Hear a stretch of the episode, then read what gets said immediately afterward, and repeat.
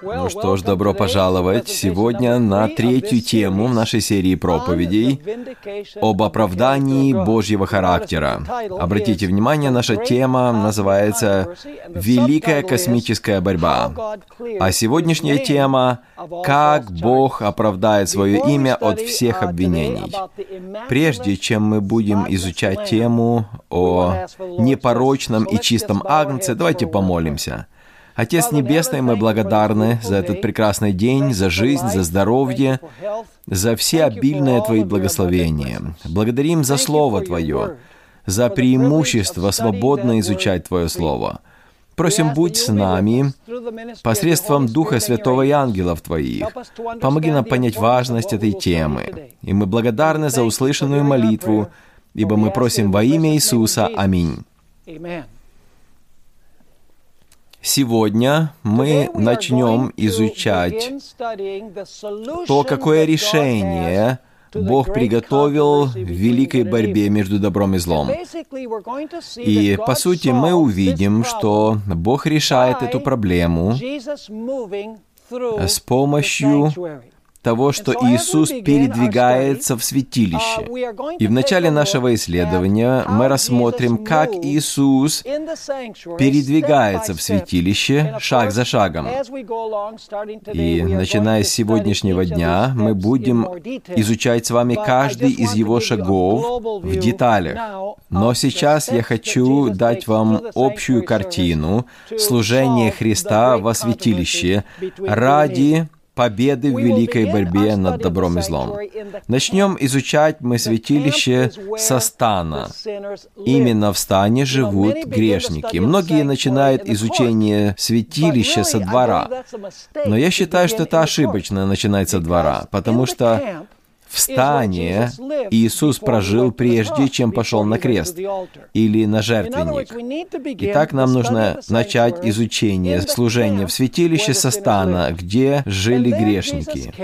И первый шаг был для Иисуса прийти на эту землю, то есть в стан, и прожить совершенную жизнь, как непорочный агнец, чтобы стать безгрешным первосвященником. Мы увидим, что и агнец, и священник, и это был Иисус. И жертва должна была быть без порока, и священник должен был быть безгрешный. Итак, первый шаг Иисуса или первая функция Его — это прожить безгрешную жизнь чтобы выработать совершенную праведность. Сделал он это в стане среди грешников. Затем Иисус вошел во двор, и там первый предмет святилища — это жертвенник всесожжения. И там Иисус, как непорочный агнец, и совершенный первосвященник отдал свою жизнь за грехи мира. Итак, в стане он прожил безгрешную непорочную жизнь, а во дворе, там, где жертвенник всесожжения, он умер, отдал свою жизнь за грешников. Следующий предмет святилища — это умывальница. В умывальнице была вода, и мы выясним с вами, что умывальница символизировала воскресение Иисуса Христа. И, конечно же, цель воскресения Христа такая, чтобы он мог начать новую роль служения в святилище в качестве первосвященника. Если бы он не стал жертвой, то он не мог бы и стать первосвященником. Поэтому воскресение — это переход между крестной смертью и началом его служения во святом отделении храма. Иисус воскрес, чтобы излить на грешников преимущество своей безгрешной жизни и смерти. И затем позже Иисус переходит во святое святых небесного святилища. Вернее, во святое, я прошу прощения. И там Иисус становится первосвященником, он становится адвокатом, ходатаем или посредником, ходатаем за тех, кто приходит к Нему, чтобы воспользоваться преимуществами Его жизни и смерти. Итак, следующий шаг — это служение Иисуса во святом отделении храма, чтобы служить в качестве адвоката, медиатора, посредника, ходатая. Затем он переходит во святое святых, там он продолжает ходатайственное служение. Он продолжает быть посредником, ходатаем ради тех, кто приходит с верой к нему и хочет воспользоваться преимуществами его смерти и жизни. Но кроме ходатайства Иисус еще совершает суд во святом святых. Это дополнительная функция, которую он совершает здесь. Это суд. И в конце концов последний шаг, когда все грехи будут очищены во святилище в день очищения, это судный день, Тогда uh, Иисус возьмет все грехи, которые накапливались в святилище, это грехи истинно верующих людей, и он возложит их на голову козла отпущения, Азазеля. И затем козел отпущения будет отведен в место пустынное, где никого нет, и он будет сослан от святилища, от стана израильского в эту непроходимую, необитаемую землю. Итак, подводя итог всем шагам при перемещении Иисуса во святилище, повторим. Иисус пришел, и Он прожил в стане, чтобы стать совершенной жертвой и совершенным священником. Затем Он вошел во двор. Там жертвенник всесожжения символизирует крест. Затем, после того, как Иисус стал жертвой, идет умывальница. Это воскресение Иисуса Христа. Цель воскресения — переход к новому служению в небесном святилище. И там, во святом, Иисус совершает служение адвоката, ходатая, посредника ради тех, кто воспользовался преимуществами его жизни и смерти. Затем Иисус переходит во святой святых, где он продолжает служение первосвященника, ходатая, но дополнительно еще совершает суд. И после завершения служения во святом святых он выйдет из святилища, и там во дворе ждет его козел отпущения. И все грехи, которые слагали святилище, теперь выносятся оттуда, через священника возлагаются на козла отпущения, исповедуются над его головой, и затем козла отпущения отводят в пустыню, где никто не живет. И таким образом святилище и стан полностью очищались от греха. Итак, вот все эти шаги мы рассмотрим с вами в последующих темах до конца uh, общей этой серии проповедей. Первые три функции Иисуса — это его совершенная жизнь в стане, его крестная смерть, которая символизирует жертвенник всесожжения, и его воскресение. Все это Иисус совершил для каждого человека, когда-либо живущего на Земле. Другими словами, эти первые три шага это обеспечение для каждого человека на земле от имени Иисуса. Поэтому мы отметим это, что нет нужды, чтобы кто погиб, потому что обеспечение для спасения сделано своей совершенной жизнью, своей смертью за грех и воскресением, Иисус обеспечил все, что необходимо для спасения каждого человека. Однако, мы выясним, что последние шаги в святилище Его связаны уже не со всем миром, а с отдельно взятыми людьми, которые приходят к Иисусу, воспользовавшись тем, что Он предложил в своей жизни, смерти и воскресении. Итак, нам нужно запомнить, что жизнь Иисуса в стане, смерть во дворе и воскресение Иисус сделал для каждого человека. А последние шаги Его — служение во святом, служение во святом святых, и затем перенесение грехов на голову козла отпущения совершается только для тех, кто верит в Иисуса и пользуется тем, что Иисус сделал в стане и во дворе. И это будет ясно по мере того, как мы будем более детально изучать это. И, кстати говоря, то, что Иисус сделал в начале своего служения — то есть жизнью, стане, смертью на жертвеннике на кресте и воскресением. Эллен Уайт называет это преимуществами его искупления. Преимуществами его искупления. То есть это преимущество, которое он предоставляет каждому человеку. Хочу прочитать из книги «Ранние произведения», страница 259, где Эллен Уайт объясняет, что это за преимущество. И вот как звучит эта цитата? Страница 259, ранние произведения. «Разодравшаяся надвое завеса в храме» Это произошло на кресте, так? Когда Иисус был на кресте. Разодравшаяся надвое завеса в храме свидетельствовала о том, что иудейские жертвы и обряды больше не будут приниматься. То есть, когда Иисус сказал «совершилось» на кресте, это был конец системе жертвоприношений иудейской. Великая жертва, дальше мы читаем, была принесена и принята. И Святой Дух, сошедший в день Пятидесятницы, направил мысли учеников от земного святилища к небесному, куда Иисус вошел со своей собственной кровью, послушайте внимательно, чтобы излить на своих учеников, не на всех людей, но излить на своих учеников благословение или преимущество совершенного искупления. Зачем Иисус пошел на небо? чтобы излить на своих учеников, и не только 12, всех последователей, преимущество совершенного искупления.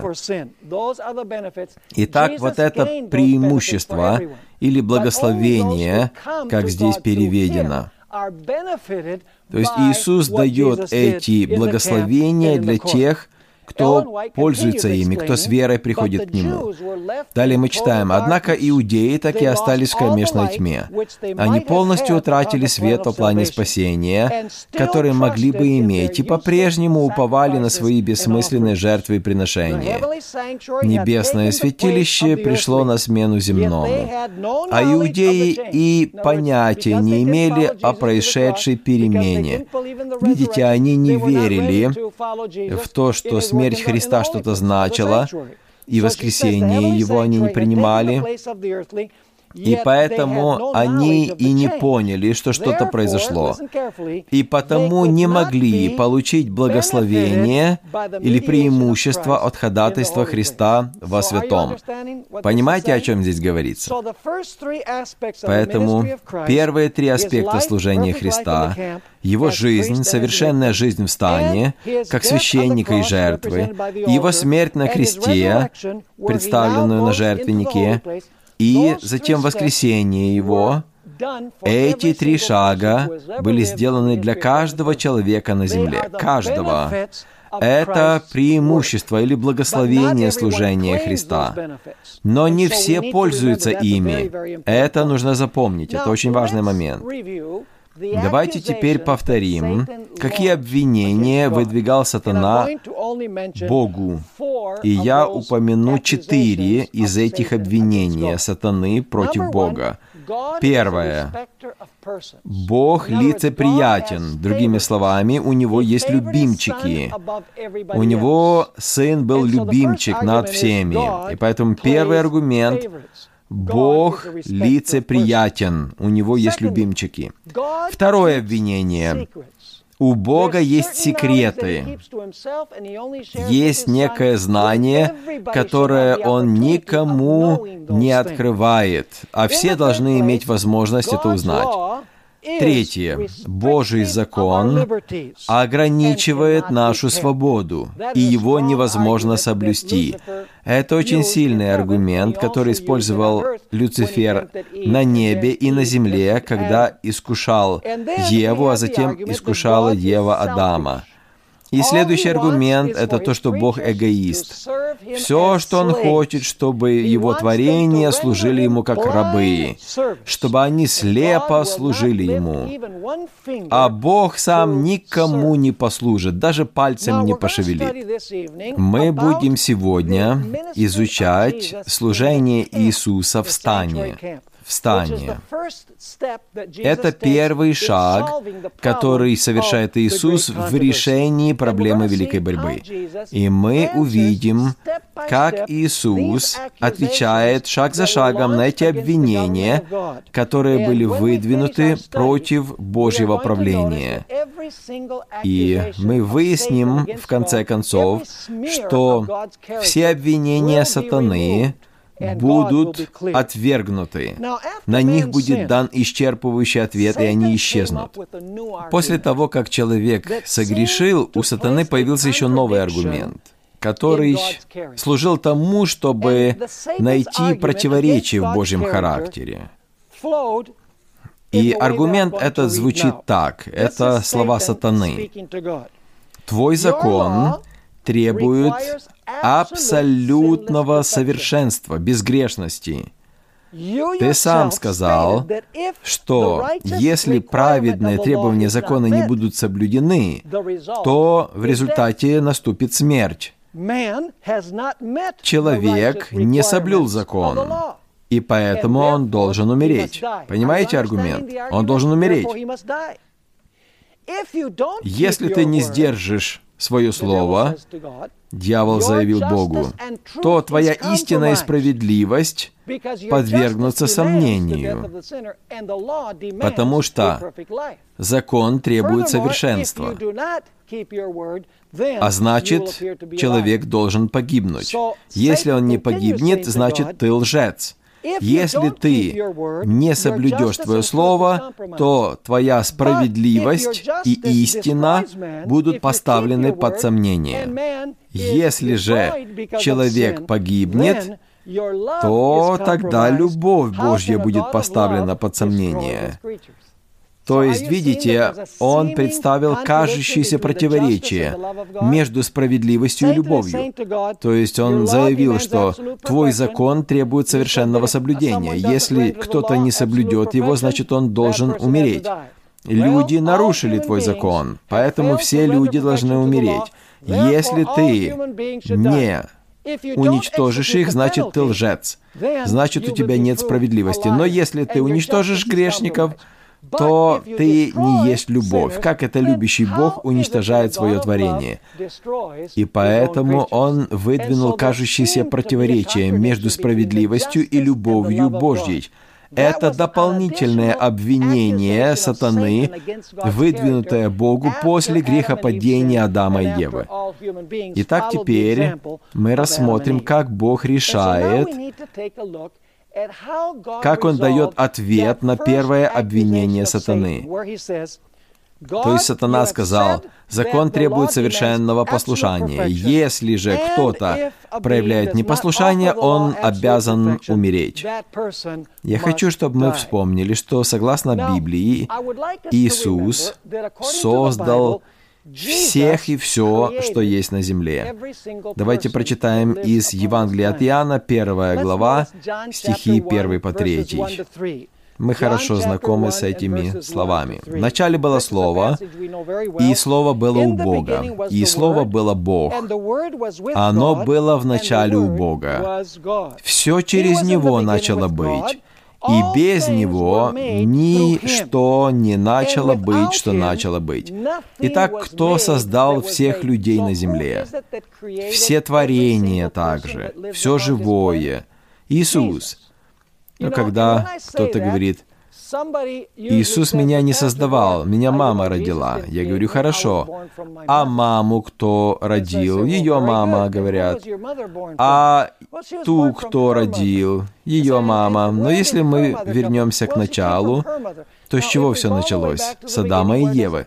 Когда Иисус создал Адама и Еву, Он создал всех в них, потому что все являются их потомками. Поэтому Иисус несет ответственность за наше существование, так ведь или нет? Он не несет ответственность за наш грех. Это наш выбор. Но Он несет ответственность за наше существование. Он создал нас. Мы что, просили родиться или быть созданными? Нет. Поэтому кто несет ответственность за наше появление на земле? Иисус Христос. Поэтому Иисус создал нас, Он отвечает за творение, и Он не мог себе даже и подумать, чтобы не дать путь для спасения людям. Как мы уже отметили, закон Божий — требует абсолютной безгрешности, абсолютного совершенства. От книги Бытия до Откровения вся Библия говорит о том, что Божий закон требует безгрешности от каждого. Библия также говорит, что если мы не соблюдаем закон совершенно, то Библия говорит, что это грех. Давайте мы прочитаем 1 Иоанна 3.4. 1 Иоанна 3 глава стих 4. Здесь сказано, «Всякий, делающий грех, делает и беззаконие, и грех есть беззаконие». Мне нравится больше перевод короля Якова. Там сказано, «И грех есть нарушение закона». Итак, закон требует абсолютного совершенства, абсолютной праведности, безгрешности. Если человек этого не имеет, то это называется грех. Скажите, а сколько людей виновны в грехе? из жителей земли? Все. Так, смотрите, Послание к римлянам 3.10, а затем мы прочитаем 23 стих также. Как написано, «Нет праведного ни одного».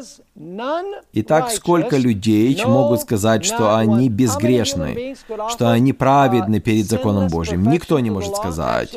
Итак, опять же, здесь сказано, нет праведного ни одного.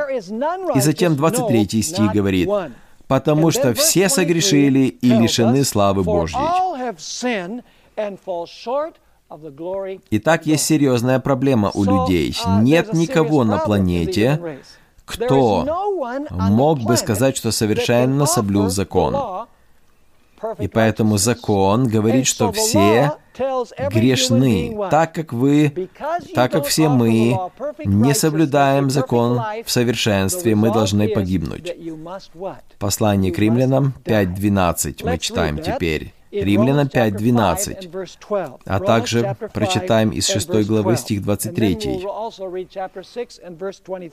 «Посему, как одним человеком грех вошел в мир, это каким человеком? Адамом, так? Посему, как одним человеком грех вошел в мир, и грехом смерть, так и смерть перешла во всех человеков, потому что в нем все согрешили. Видите, какая последовательность логическая здесь? А затем в послании к римлянам 6.23 мы читаем, «Ибо возмездие за грех что? Возмездие за грех смерть. Итак, закон Божий говорит, «Соблюдай меня в совершенстве и живи. Если ты этого не делаешь, то это грех. А грех ведет к смерти. И все согрешили. Поэтому кто из людей был приговорен к смертной казни? Все. Хорошо. А как же тогда спасти человека, от этой проблемы, что люди не могут сказать, что они полностью и совершенно соблюли Божий закон. В Ветхом Завете было то, что называлось законами выкупа. Если человек, например, продавал свое имущество, свое наследство, это наследство можно было выкупить обратно. И если человек продавал себя в рабство,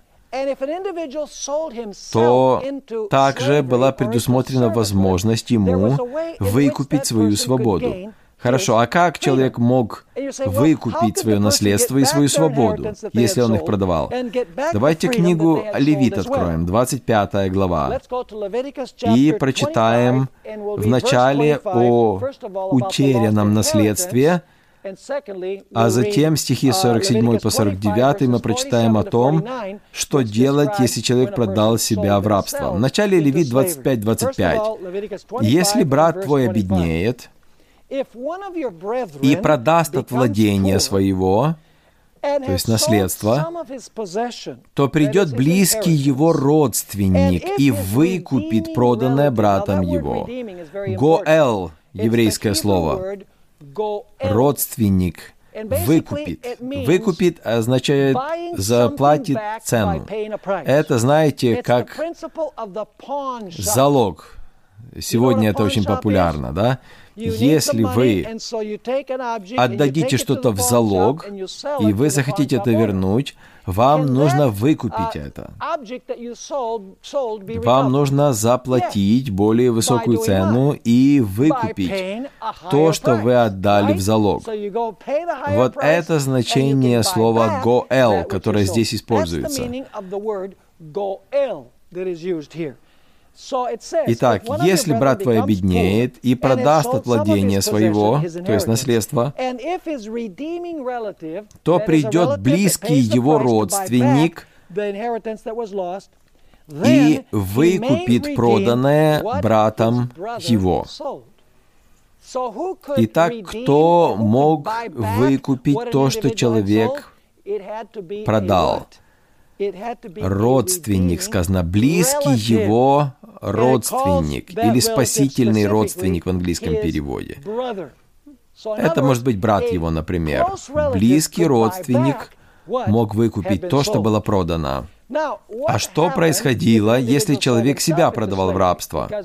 Потому что такое тоже возможно было в Израиле. Стихи 47 по 49. «Если пришелец или поселенец твой будет иметь достаток, то есть разбогатеет, а брат твой перед ним обеднеет, и продастся пришельцу, поселившемуся у тебя, или кому-нибудь из племени пришельца, то после продажи можно выкупить его.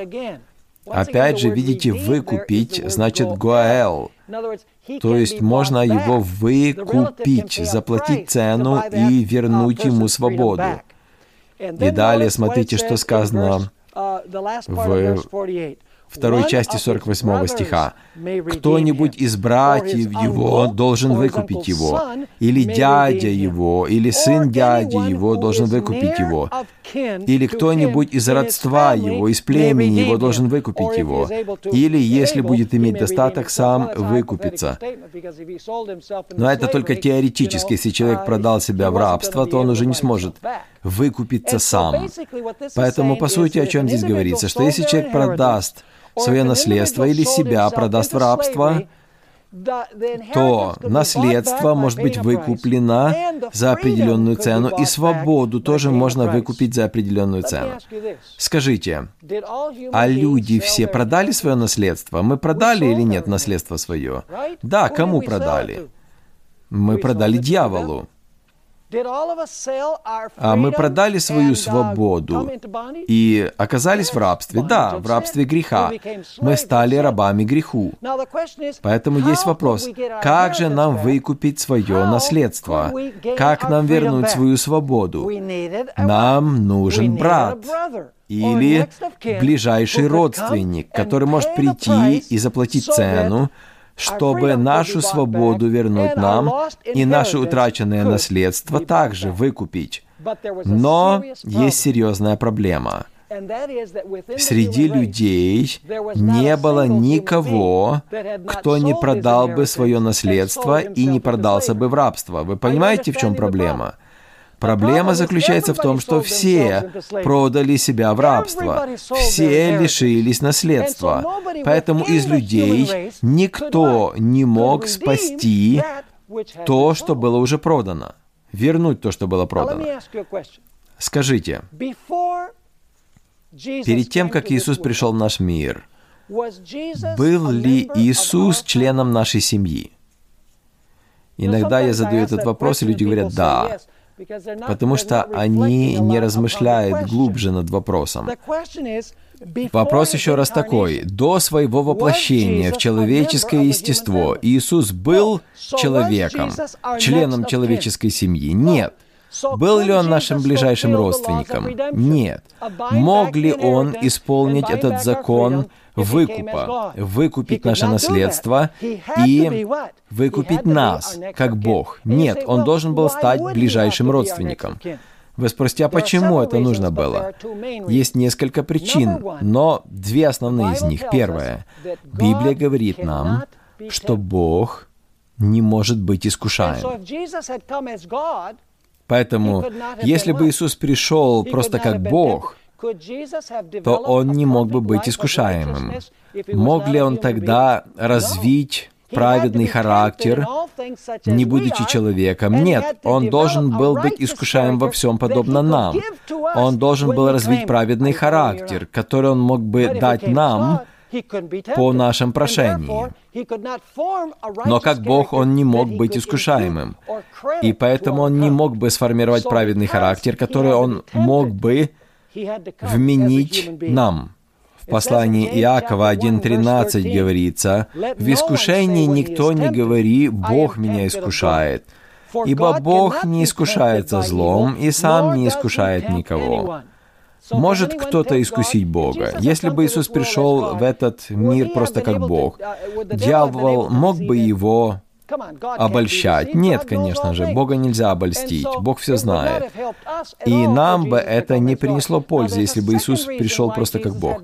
Но была еще вторая причина, почему Иисус должен был стать нашим ближайшим родственником, чтобы Он мог умереть. Бог может умереть? Нет, Бог не может умереть.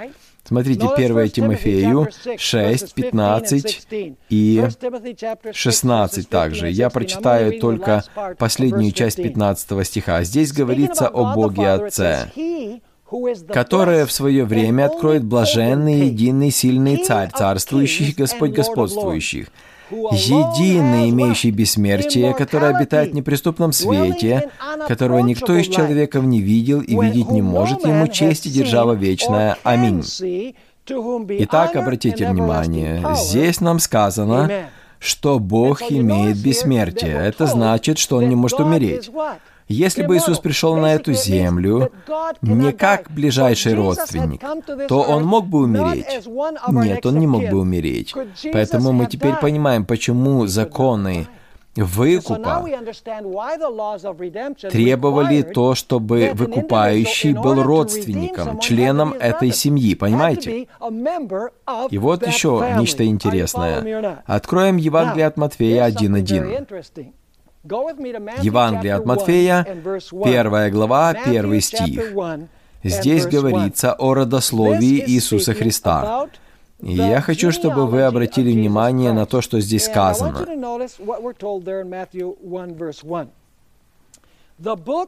Родословие Иисуса Христа, сына Давидова, сына Авраамова. Скажите, Иисус был сыном Давида? Да, он был сыном Авраама, конечно же. Но теперь обратите внимание на нечто интересное. Давайте мы откроем Евангелие от Иоанна 8.58. 8.58. Здесь Иисус обращается к группе иудеев. И смотрите, что Он говорит им. Иисус сказал им, «Истина, истина говорю вам, прежде, нежели был Авраам, я есть Подождите, но мы только что прочитали, что Иисус сын Авраама. А здесь сказано, прежде, нежели был Авраам, я есть. Получается, Иисус, отец Авраама и сын Авраама. А как это может быть? Как это он может быть и отцом, и сыном одного человека? Дело в том, что как Бог, Он отец Авраама. Он является сыном Авраама, потому что он воплотился в человеческое естество. Смотрите, также книга Откровения 22.16. Здесь Иисус говорит, «Я, Иисус, послал ангела моего засвидетельствовать вам сие в церквах. Я есть, обратите внимание, я есть корень и потомок Давида, звезда светлая и утренняя. Иисус корень Давида, а также потомок Давида. Поэтому Давид произошел от Иисуса, а Иисус от Давида. Как это возможно, вы спросите? Как это Иисус может быть отцом Давида и сыном Давида? Дело в том, что Он создал Давида как Бог. И Он сын Давида, потому что Он человек. Вы понимаете, почему Иисус должен был воплотиться в человеческое естество? Если бы Иисус не стал человеком, то Он не мог бы быть искушаемым, подобно нам, и Он не мог бы развить праведный характер, который Он мог бы предложить закону за нас. Вы понимаете, это очень важный момент. И это то, что мы изучаем сегодня.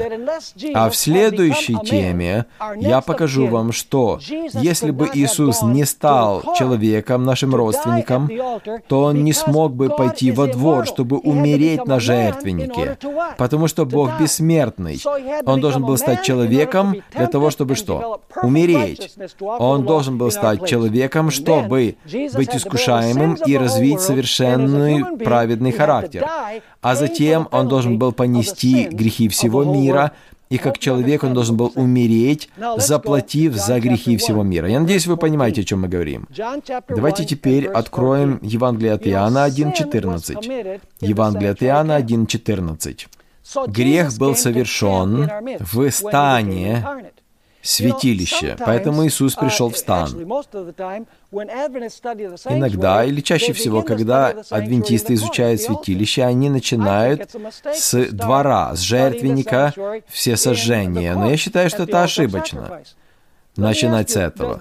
Скажите, служение Иисуса началось со смерти на кресте или с того, что Он пришел в эту жизнь и прожил совершенную безгрешную жизнь? Конечно же, Он пришел и прожил совершенную жизнь.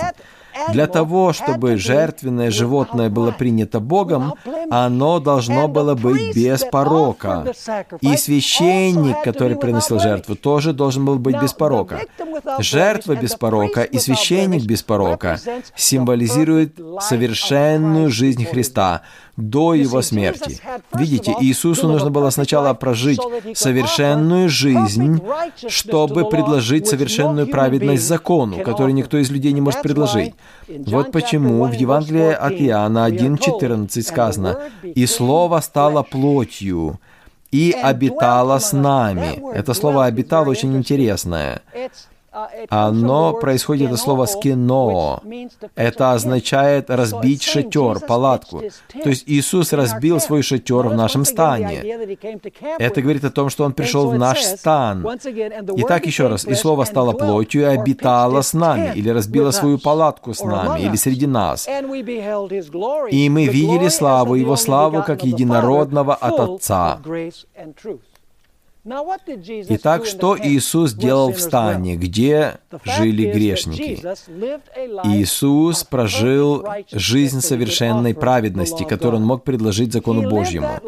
Он прожил эту жизнь за каждого человека, кто когда-либо жил на земле для того, чтобы его жертва была приемлемой, и мы будем говорить о его жертве еще, для того, чтобы его жертва была приемлемой, ему нужно было вначале стать безгрешным священником и непорочным жертвенным агнцем. Кстати говоря, своей совершенной жизнью Иисус также доказал, и мы это отметим, что закон Божий можно соблюсти в грешной плоти. Иисус также развил совершенную жизнь, праведную жизнь, чтобы Он мог давать ее людям, которые приходят к Нему с верой. Но в этой теме мы прежде всего изучим то, что Иисус прожил совершенную жизнь для каждого человека, и Он готов дать эту жизнь каждому, кто с верой приходит к Нему.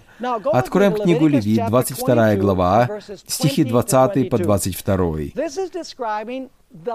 Здесь описаны жертвы, которые должны были приноситься как жертвы в ветхозаветной системе. Смотрите, какие эти жертвы были. 22 глава книги Левит, стихи 20 по 22. «Никакого животного, на котором есть порог, не приносите, ибо это не приобретет вам благоволение. И если кто приносит мирную жертву Господу, исполняя обед, или по усердию из крупного скота или из мелкого, то жертва должна быть без порока, чтобы быть угодной Богу. Никакого порока не должно быть на ней. Животного слепого или поврежденного, или уродливого, или больного, или коростового, или паршивого, таких не приносите Господу. И в жертву не давайте их на жертвенник Господень. Итак, жертвы эти должны были быть без порока ветхозаветнем служении они могли определить только физическую непорочность или здоровье жертвы. Но это символизировало то, что придет Иисус, и Он будет нравственно безгрешным. То есть физическая непорочность животного символизировала духовную или моральную непорочность Иисуса. Но обратите внимание, что не только жертва должна была быть без порока, но и священник также, который принесел эту жертву, должен был быть без порока. Книга Левит, 21 глава, стихи 17 по 21. 17 по 21. «Скажи Аарону, Никто из семени твоего во все роды их, у которого на теле будет недостаток, не должен приступать, чтобы приносить хлеб Богу своему. Никто, у кого на теле есть недостаток, не должен приступать, ни слепой, ни хромой, ни уродливый, ни такой, у которого переломана нога или переломана рука, ни горбатый, ни с сухим членом, ни с бельмом на глазу, ни коростовый, ни паршивый, ни с поврежденными ятрами. Ни один человек из семени Аарона священник, у которого на теле есть недостаток, не должен приступать, чтобы приносить жертвы Господу. Недостаток на нем. Поэтому не должен он приступать, чтобы приносить хлеб Богу своему. Итак, смотрите, жертва должна была быть непорочной, и священник также, приносящий эту жертву, должен был быть без порока. Но есть вопрос. Что символизирует священник и жертва? Давайте прежде всего рассмотрим то, что символизирует жертва. Книга Исход, 12 глава, стих 5. Здесь говорится о пасхальной жертве. Исход 12.5. Здесь Бог указывает на то, какая жертва будет принята как пасхальная жертва. Агнец у вас должен быть без порока, мужеского пола однолетний. Возьмите его от овец или от коз. Итак, смотрите, пасхальный агнец не мог иметь порока. Скажите, а что символизировал этот пасхальный агнец?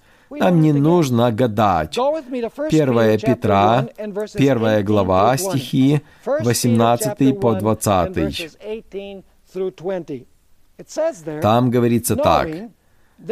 «Зная, что нетленным серебром или золотом искуплены от суетной жизни. Вот это слово «искуплены» — это эквивалент ветхозаветнему еврейскому «гоэл». И греческое значение этого слова такое же. «Искуплены» значит «выкуплены». «Выкуплены». Поэтому искуплены и выкуплены означает, что вы получили наследство или свободу, потому что ближайший родственник выкупил вас. Вот такая идея здесь. Итак, зная, что нетленным серебром или золотом искуплены вы от суетной жизни, преданной вам от отцов, то есть никто вас золотом или серебром не выкупил, как это было в Ветхом Завете, да, потому что тогда выкупали золотом или серебром. Но мы искуплены нетленным золотом или серебром, но драгоценную кровью Христа, как непорочного и чистого агнца. Какого агнца? Непорочного и чистого, без пятна и порока, другими словами. Предназначенного еще прежде создания мира. То есть видите, когда план был разработан? Прежде создания мира, но явившегося в последние времена для вас. Итак, что символизировала жертва непорочная? Это Иисус Христос. Он был этой непорочной жертвой, агнцем. Еще один стих называет Иисуса непорочной жертвой. 1 Иоанна 3.5. 1 Иоанна 3.5. И вы знаете, что Он явился для того, чтобы взять грехи наши, и что в Нем нет чего? Нет греха. Итак, Иисус – жертва без греха, конечно же. Насколько важна жизнь Иисуса? Если бы я задал вам такой вопрос, что важнее – Жизнь Иисуса, совершенная жизнь Иисуса в стане, Его смерть на кресте, на жертвеннике всесожжения, Его воскресение, Его ходатайство во святом или суд во святом святых, то что бы вы сказали, было самым важным служением Иисуса? Все они важны, так? Нельзя выбрать что-то одно. Если бы Иисус не прожил совершенную жизнь, то его жертва не была бы принята. Если бы его жертва не была принята, то он бы не воскрес. Если бы он не воскрес, то он бы тогда не совершал служение в качестве ходатая во святом, и не было бы суда тогда и не было бы очищения святилища. Многие христиане говорят только о кресте. Они говорят «крест, крест, крест». Это только жертвенник всесожжения. Поймите меня правильно, это важно. Смерть Иисуса за нас важна, но она бы не имела никакой ценности, если бы Иисус не прожил совершенную жизнь в стане он тогда мог предложить закону совершенства за нас. Итак, Иисус прожил совершенную жизнь, и Он предлагает ее всем людям. Совершенную жизнь, совершенную праведность каждому человеку, кто когда-либо жил на земле. Вы скажете, ну тогда все будут спасены. Нет. Какой самый знаменитый стих в Библии, самый известный?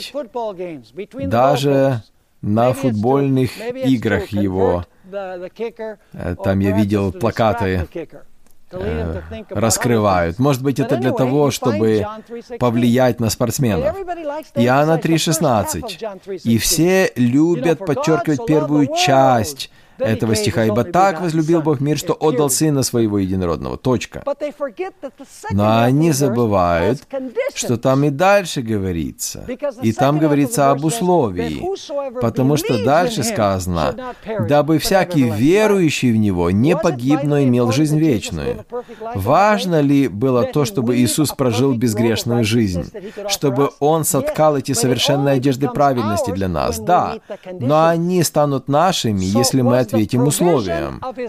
Поэтому он обеспечил людей всем, что нужно.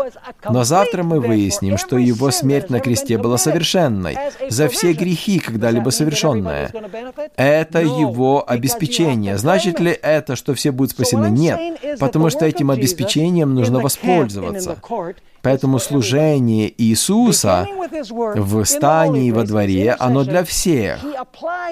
А уже Его ходатайство в святом идет только за тех, кто пользуется его жизнью и смертью.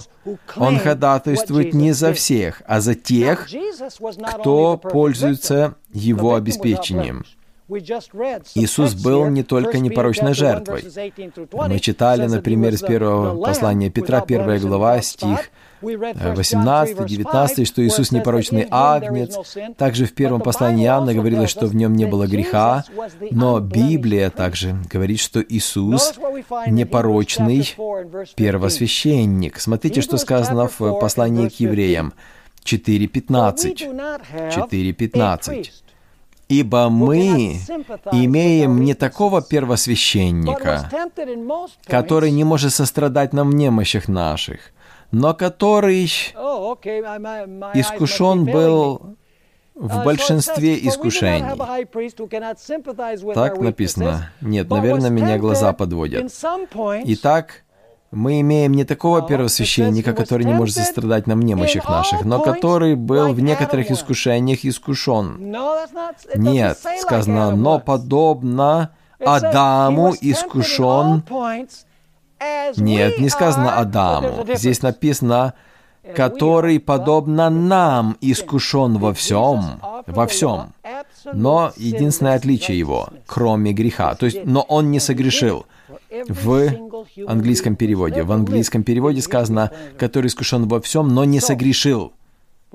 Итак, мы отметим, что таким образом Бог отвечает на обвинение сатаны, с которого мы начали наше исследование. Мы еще вернемся к нему.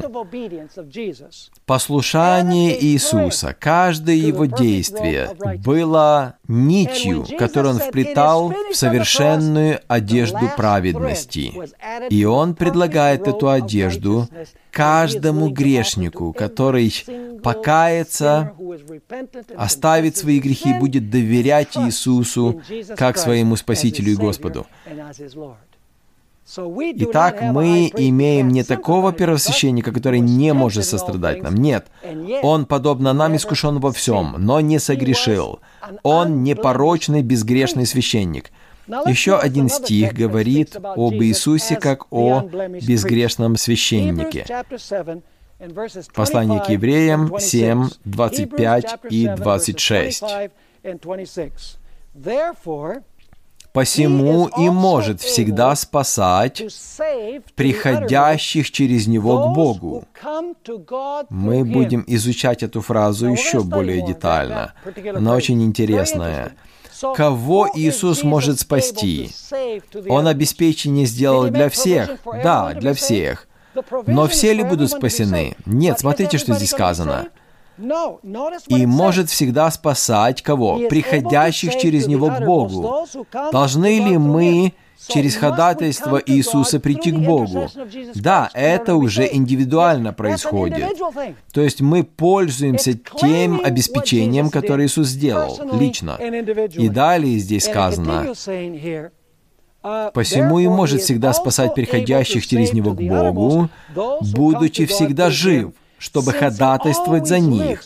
За них это за кого? За тех, кто приходит к Богу через него. И затем 26 стих объясняет, какой у нас первосвященник. Таков и должен быть у нас первосвященник. Святой, непричастный к злу, непорочный, отделенный от грешников, и превознесенный выше небес. Здесь говорится о нравственном совершенстве Христа. Конечно же, Иисус мог бы представить совершенную праведность Отцу, если Он не прожил совершенную безгрешную жизнь. Нет. Поэтому насколько важна жизнь Иисуса до Его смерти? О, друзья, настолько же важна, как и смерть. Давайте теперь вернемся к обвинениям сатаны. Обвинения сатаны состояли из двух пунктов конкретных. И мы отметили последний аргумент его после грехопадения людей. Сатана сказал так, что закон требует абсолютной безгрешности, и никто не отвечает отвечает этому требованию. Это первое. Был ли сатана прав, что никто из людей на земле не мог бы похвалиться тем, что он совершенно соблюл закон? Да, он был прав. Но он не знал в то время, какое решение будет. Что тот, кто создал всех, придет и проживет жизнь за всех. И затем второй аргумент дьявола был, так как никто не является праведным перед законом, поэтому все находятся под смертным приговором. Итак, у нас нет совершенства, которое мы могли бы предложить закону. И тогда Сатана сказал, ну ты сам сказал, кто не соблюдет закон, то должен умереть. И так как все согрешили, то все должны умереть. Тема, которую мы изучаем сегодня, решает первую проблему проблему того, что никто не может предложить совершенную праведность Божьему закону. Иисус ответил на первое обвинение сатаны, придя на нашу землю, став нашим родственником ближайшим, прожив жизнь, которую мы должны были прожить за нас, и таким образом Он соткал одежду совершенной праведности, которая бесплатно дается всем, кто придет к Нему с покаянием и верой. Итак, есть совершенная жизнь, которая удовлетворяет справедливые требования закона. И нам нужно просто стать братьями Иисуса. Нам нужно принять Его через покаяние, исповедание грехов и веру в Него. И Иисус возьмет свою совершенную жизнь и вменит нам. И Бог будет видеть нас покрытыми совершенной одеждой праведности Христа, которую Он соткал своей жизнью на планете Земля. А как насчет второй проблемы? Была вторая серьезная проблема, и она заключалась в том, что закон требовал не только совершенной праведности, но если совершенной праведности нет, тогда грешник должен умереть. Достаточно ли было для Иисуса прожить совершенную праведную жизнь и предложить ее закону? Нет. Как решить проблему всех грехов, которые были совершены? Кто-то должен заплатить наказание за грех. Иисус uh, решает и эту проблему. Первую проблему Он решает, придя на эту землю, переживая искушение и не согрешив, соткав совершенную одежду праведности для каждого человека, живущего на земле. И каждый, кто с верой, в покаянии, исповедании грехов придет ко мне, получит эту одежду праведности. И он может стоять перед престолом Божьим безгрешным. Но и вторую проблему решает Иисус. Об этом мы будем будем говорить завтра. После того, как Иисус прожил совершенную жизнь, Он идет к Гефсиманию, Он идет на крест, и Он берет на себя грехи всего мира. Каждый грех, когда-либо совершенный на земле, был взят Христом на себя. Он понес на себе грехи всех людей. Он создал их всех, и Он имеет право стать на их место. И он говорит, я возьму на себя грех всех людей, и я возьму на себя наказание за грех. И затем, если кто-то придет ко мне в покаянии, в исповедании, с сожалением о грехе и будет иметь веру в меня, я возьму свою жизнь, совершенно одежду праведности и одену на такого человека. И эти люди будут рассматриваться как безгрешные Богом. Они будут приняты возлюбленным. Итак, позвольте спросить вас, Совершенная жизнь Иисуса Христа отвечает на одно из обвинений сатаны, что никто не может предложить закону совершенную жизнь, что все обречены на смерть. Конечно же, Иисус прожил эту жизнь, и Он предлагает ее каждому человеку. А смерть Иисуса на кресте отвечает на вторую часть обвинения сатаны. Да, и, кстати говоря, когда Иисус умирал на кресте, Он явил и справедливость Божью, и любовь Божью. Помните, сатана пытался противопоставлять Божью справедливость, Божьей милости и любви. Он говорит, если ты не накажешь человека справедливо, значит ты лжец, потому что справедливость требует смерти грешника. Но если ты уничтожишь грешника, то ты тогда не любящий Бог. Но что прекрасно, что Иисус пришел в этот мир, и Он пострадал, Он взял на себя справедливость Божью и показал Божью любовь. Иисус доказал, что аргументы дьявола были несостоятельны. Бог может быть праведным и оправдывающим верующего в Иисуса Христа. Вы прослушали данную запись благодаря служению Audioverse веб-сайту, предоставляющему бесплатные аудиопроповеди и другие материалы. Вы можете больше узнать об Audioverse, а также прослушать другие проповеди, перейдя на сайт audioverse.org.